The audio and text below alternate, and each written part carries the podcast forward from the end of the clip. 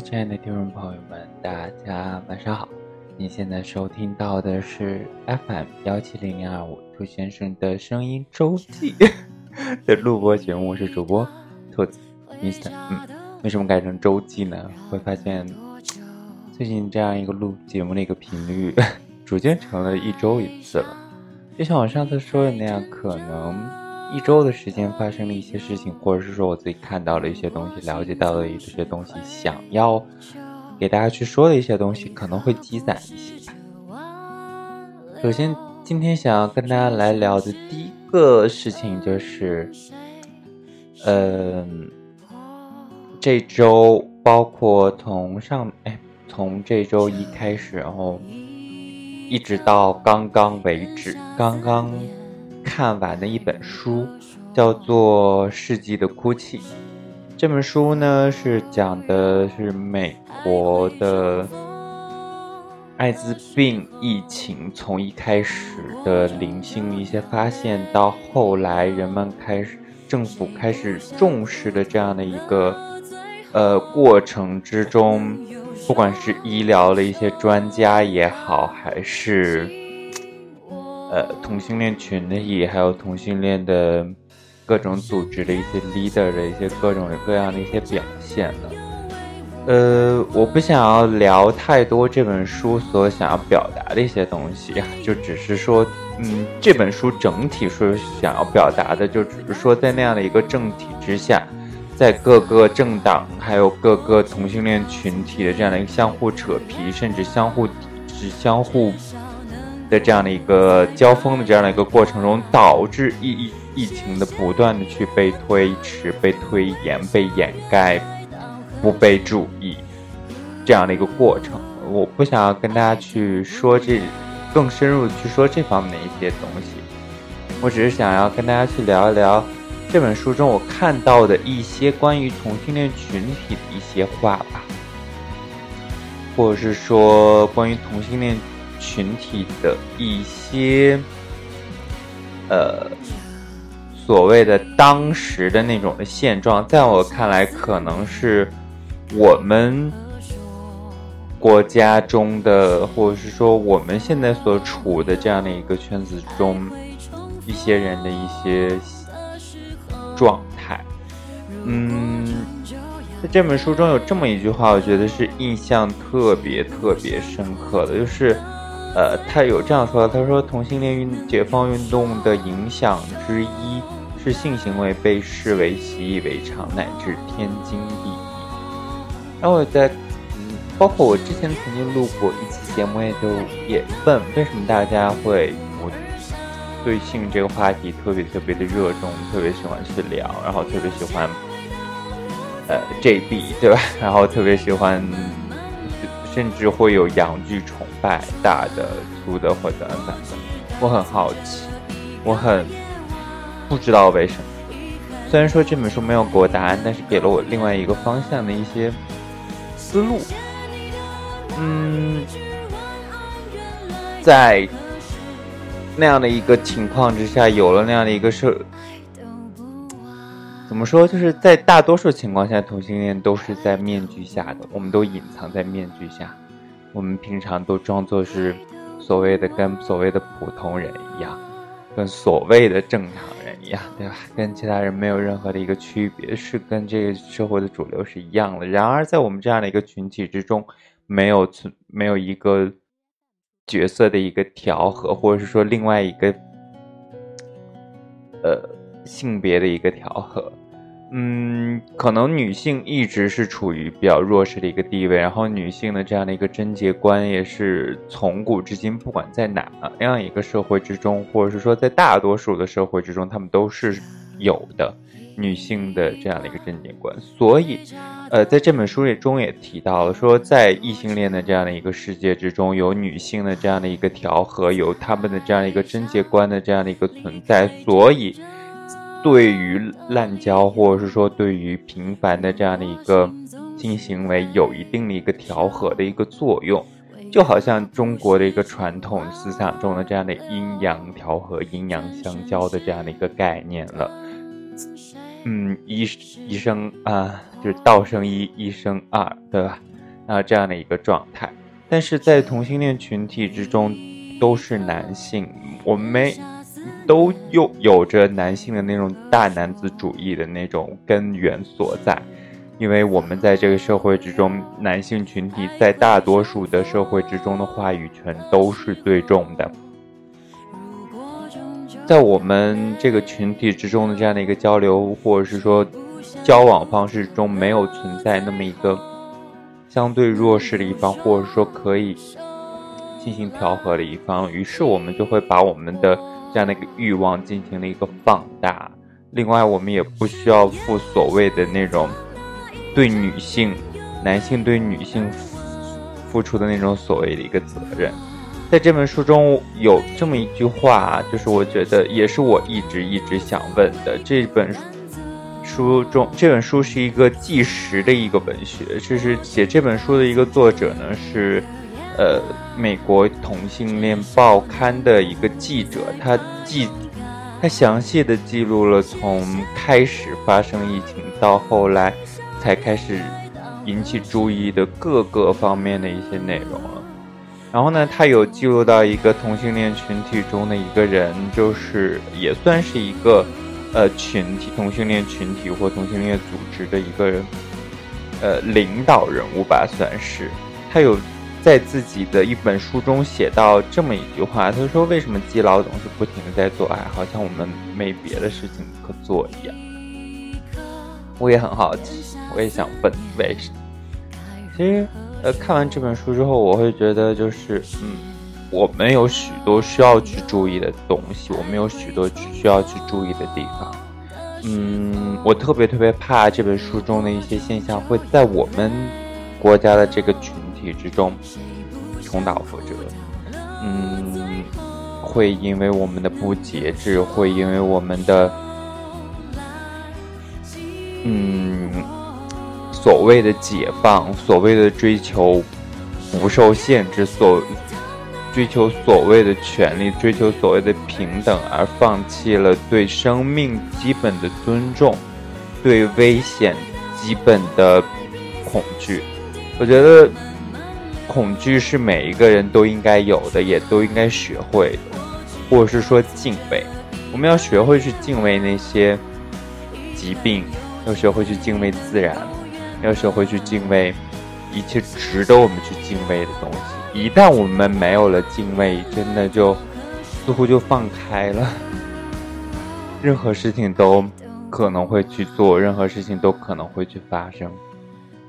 这是我想要跟大家聊的第一个问题。第二个问题就是关于，嗯，前段时间有位亲过问到我的那样，他说：“兔子，你为什么不找对象，或者是说你还有没有向往去有那么一段感情或什么的？”嗯，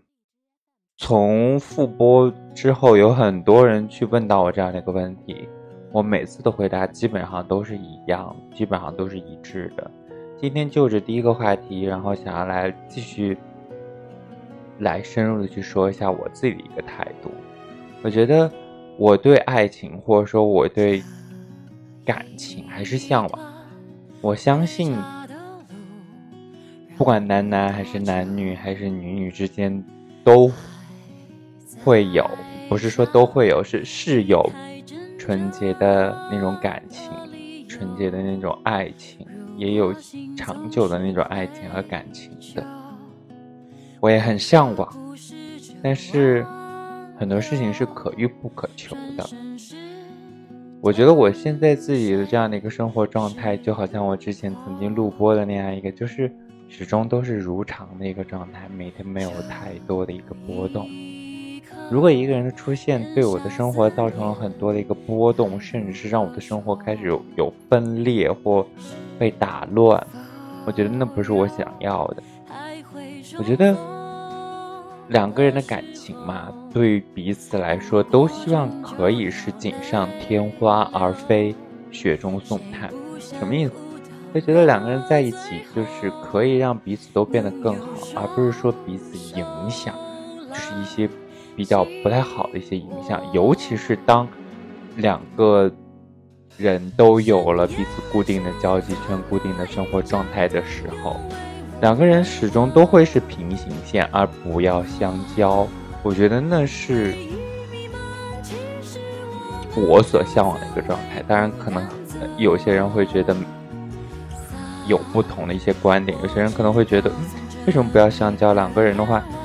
嗯，相互交往的话，肯定会有相需要去融合的一些地方。我觉得是的，没有错。但是我会觉得，两个独立的人，首先你要有独立的人格，然后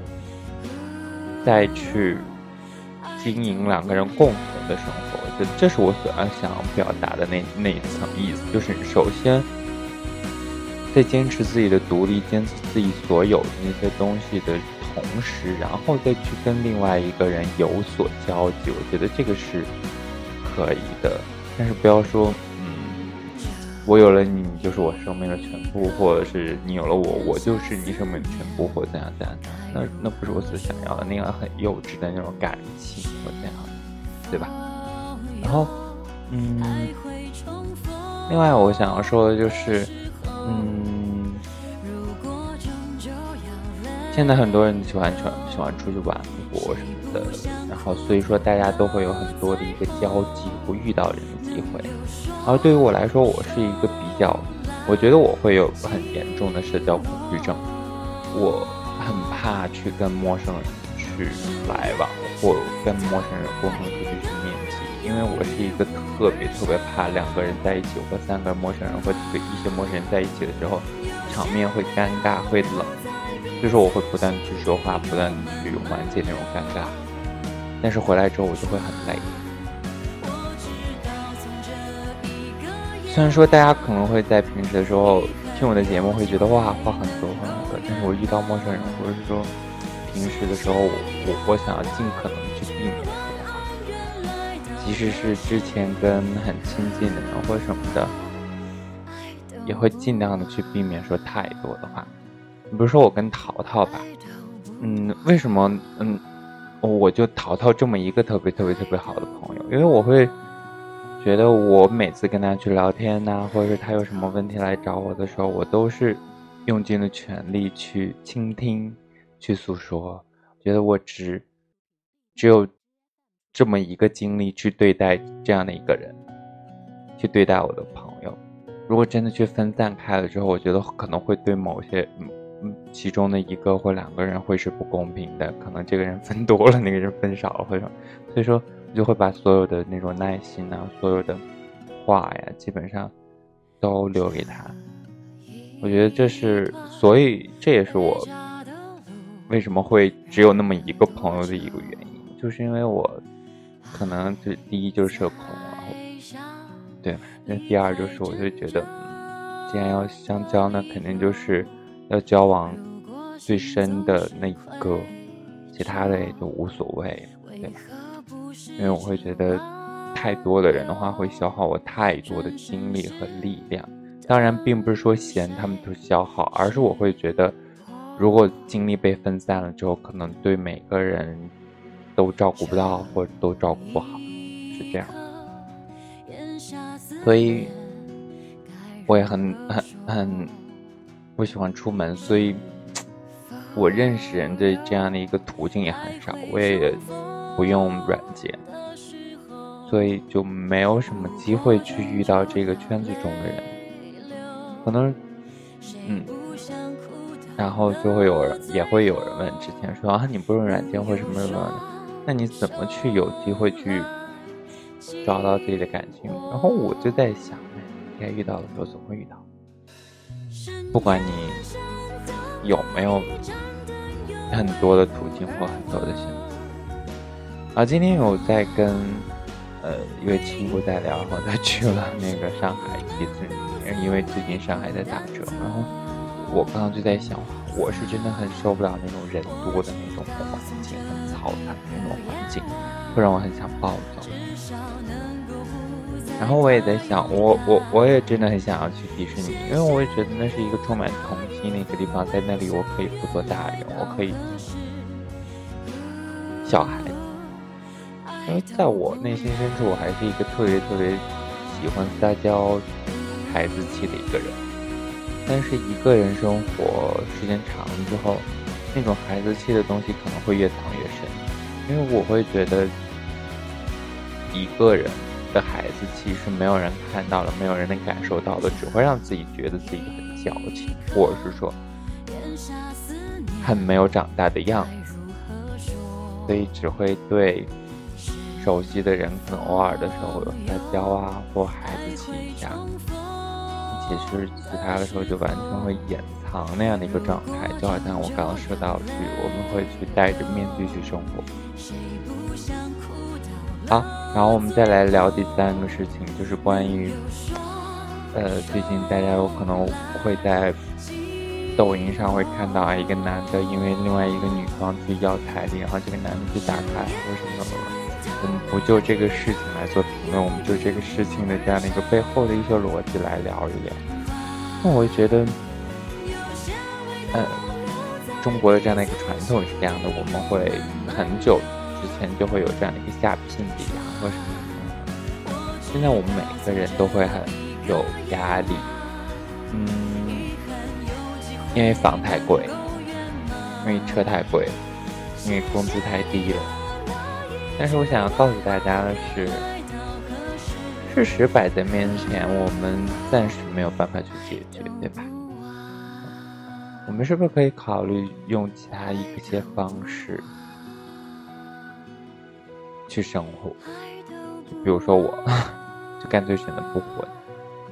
第一个是因为我本来就是 gay，我不会喜欢女生；第二个就是我是真不喜欢家庭，对我来说，我会觉得家庭。对我来说，就是责任特别特别大，我承担不了那样的一个责任，然后我也特别特别不喜欢小孩，所以说，我就是我想要去坚持不婚，哪怕说一辈子一个人，但是买房的话，以后再慢慢考虑吧，因为我会觉得这对于很多人都会是很大很大很大的一个压力和涉及到未来几十年的这样的一个生活水准。我觉得这个是很多人都会面临的一个问题，我们没有必要把这个问题放放得很大，或者是怎样怎样的，这是大多数人的现状，只是说你接受与不接受的问题。即使你不接受，但它现实就是这样，我们也只能去在这样的一个环境下努力的去生活。其实就是还是想要告诉大家，是不管你当前的状态或当前的境遇是怎样的，希望大家都能够好好的生活。我只能说好好的生活，而不是说努力的生活。我会觉得“努力”这一个词已经被用烂了，已经被用的完全没有意义了。因为每一个人都在努力，每一个人好好生活的样子就是努力生活的样子。但是我又想说，好好生活好像比努力生活没有那么多的责任感，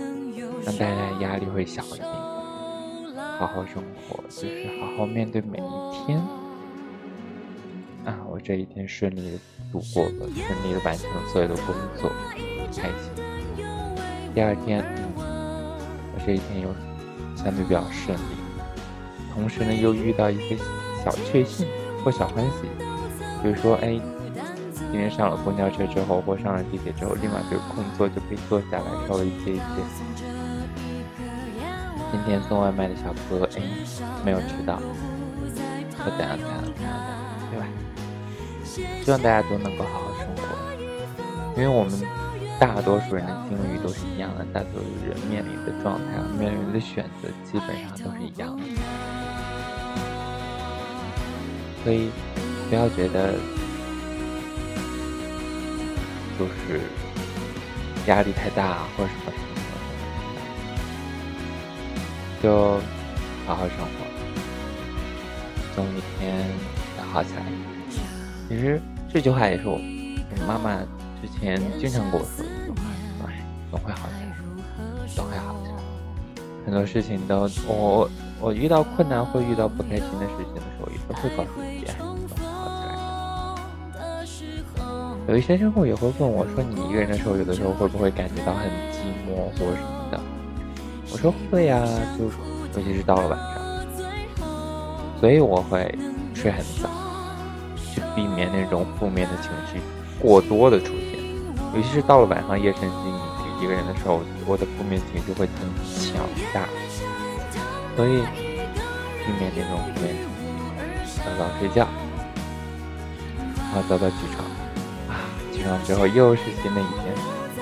然后又能够好好的去生活，好好的去做每一天想要去做的事情。然后另外，很多新朋友会问我为什么会不断去看书，或者是我会觉得很多综艺啊或者什么的有点假，或者我觉得没有太多的内容，就只是娱乐而已。我不想要被娱乐，也不想要就只是娱乐，不如去看一些东西，了解一些东西。好了，今天呢就跟大家聊这么多。你现在收听到的依然是 FM 幺七零零二五。杜先生的声音周记的录播节目，我是主播兔子，Mr，拜拜，我们下期见。